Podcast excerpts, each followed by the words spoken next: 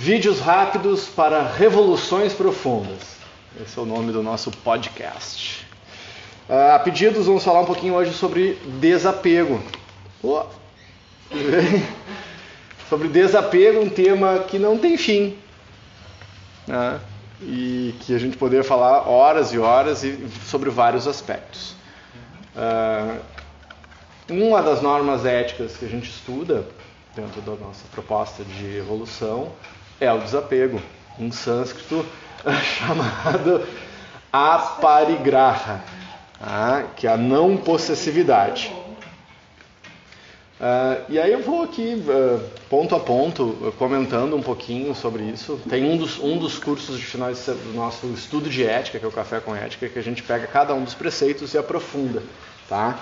Então, como ele começa lá, inspirado na obra de Patanjali. Então, o yogin não deve ser apegado aos seus bens e ainda menos aos dos demais. Tá? Então, além, muitas vezes a gente se apega aos bens dos demais, né? Quem já trabalhou com direito, né? a gente fica assim, ah, pessoa, ele é honesto, a pessoa é honesta, eu não sei, nunca herdei com ele. Ah, então, diz, ah, tu vai conhecer a pessoa quando tu se separar, Espera para tu herdar com ela daí. Tu realmente vai conhecer. Ah, se tiver alguma coisa para dividir, tem bastante chance de dar problema. Tá? Muitos dos que isso, essa é uma passagem que eu gosto muito. Muitos dos que se desapegam estão apegados ao desejo de desapegarem-se.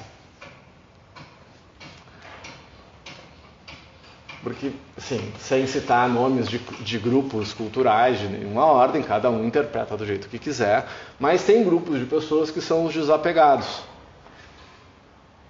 Tá? Ativistas desapegados, que tu, mas que tu deve te desapegar, né? Porque eles não se desapegam de nada. Então, tem uma passagem, daí eu retomo aqui, tem uma passagem do livro do Milton Bonder, uh, Alma e Moral, que ele fala sobre um, um, uma história, eu não lembro de, em que momento que ele traz essa história, uh, que estava lá uma pessoa muito rica, foi convidada para almoçar na casa né, desse senhorio, que eu não lembro o nome, e ele diz assim, não, para mim, água e pão já é suficiente. Então ele é cheio, né, muito dinheiro, ah, para mim água e pão é suficiente. Ah, com aquele apego ao, ao aparecer que é desapegado, para mim está bem e tomou uma chamada do rabino. Porque se a pessoa que tem muito acha que pode viver de água e pão, acha que quem tem pouco pode comer pedra. E desdenha a falta ou a, o desejo de vida de cada uma das pessoas. Então, você ter a, não é viver opulentamente, mas se você consegue se desenvolver de tal forma que gera prosperidade e gera riqueza, a gente pode como diz o Mandela, através do nosso brilho, do nosso desenvolvimento, despertar o brilho das outras pessoas. Só que para eu ajudar as outras pessoas, eu tenho que me desenvolver. Eu não estou falando de, de, apego à grana, coisa. Estou falando muitas vezes da gente não desenvolver os próprios talentos. E isso muitas vezes acontece com pessoas que são talentosas demais. Eu tenho um ranço de gente talentosa, já falei porque como vim sem talento, tive que trabalhar muito para desenvolver os meus. Eu acho que quem já veio, eu fico um pouco de bode com quem já veio meio talentoso. Mas por que eu fico de bode? Porque as pessoas que receberam um talento, um presente, de regra desdenham. Não valorizam. E aí muitas vezes a gente confunde desapegar-se com falta de cuidado. A não possessividade não pode nos encaminhar para que a gente não cuide das pessoas. É a diferença entre os ciúmes e o cuidado.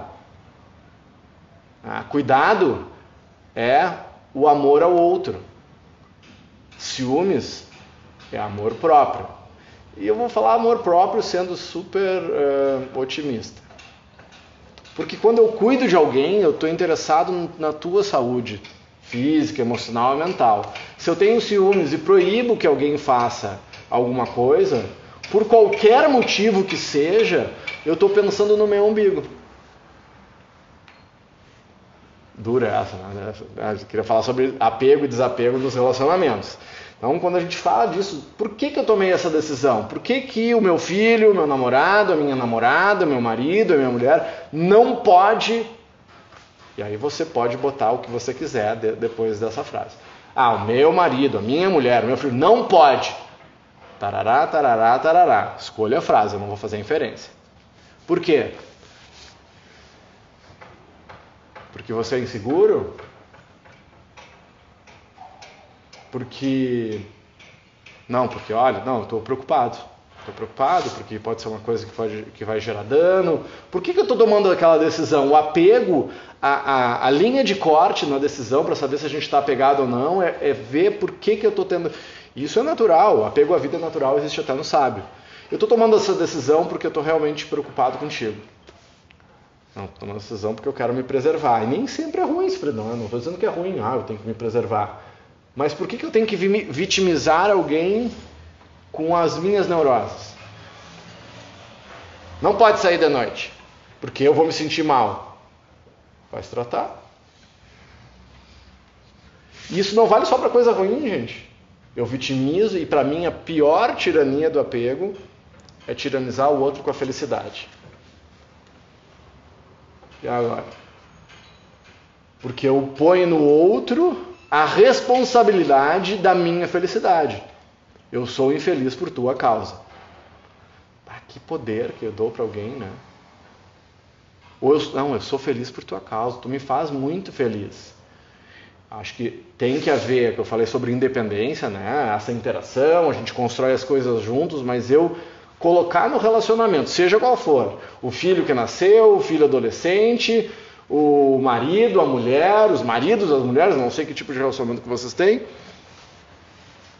Eu botar no outro a responsabilidade para qualquer uma dessas coisas, da minha felicidade, da minha infelicidade, da minha prosperidade ou de qualquer coisa dessa, é, um, é, uma, é uma tirania do apego. Eu estou tão apegado à ideia da cara metade, lembra da história da cara metade? Duas metades não fazem um inteiro. Duas metades fazem uma incompletude ao cubo. Porque tu junta a metade de uma laranja com a metade de uma maçã, tu não tem uma fruta inteira. alguém brincou, não, daí tu junta uma laranja com um pepino, né? Porque normalmente quando tu junta a metade do outro lado tem um pepino. Outro junta meio abacaxi com meio pepino, daí a coisa ferrou. Então, a gente tem essa ilusão de que o outro me completa. Completa o quê? A salada, de repente, é uma salada de fruta, aí tá valendo. Agora, essa, essa interesa, quando é que eu vivencio o desapego completo e feliz? Quando eu me vejo completo e me junto com outra completude. E completo não é perfeição, completo é a, é a compaixão, a autocompaixão, é o respeitar as próprias falhas, né? é, o, é aceitar as falhas né? e não ter medo do sucesso, né? E aí ir adiante. Então, a, o, quando eu multiplico essa questão amorosa, eu me desapego do outro, eu estou com o outro porque eu quero, não porque eu dependo. Falei sobre isso ontem. Olha o poder de um relacionamento no qual você está porque quer e não porque precisa. Olha o poder que pode ter um relacionamento que você pode ficar horas numa estrada dirigindo em silêncio sem constrangimento. Ficar em silêncio, sem constrangimento, com um amigo, com uma amiga, com um marido, com mulher, isso é muito poderoso. Por que, que, o, por que, que o silêncio pode constranger as pessoas que estão juntas? Por que, que a gente não pode ficar em silêncio junto? Dá para falar horas sobre o desapego, sobre vários aspectos. Tá? E eu só vou falar do preceito moderador, antes que termine o nosso tempo que a observância da não possessividade ou desapego não deve induzir a displicência para as, com as propriedades confiadas à nossa guarda, nem a falta de zelo para com as pessoas que queremos. Então é fundamental todo o código de ética, todo o preceito de ética tem um preceito moderador. Porque se eu pegar só um, eu vou corromper, corromper os demais. E como é de praxe, quem não veio não vai saber o que, que vem depois.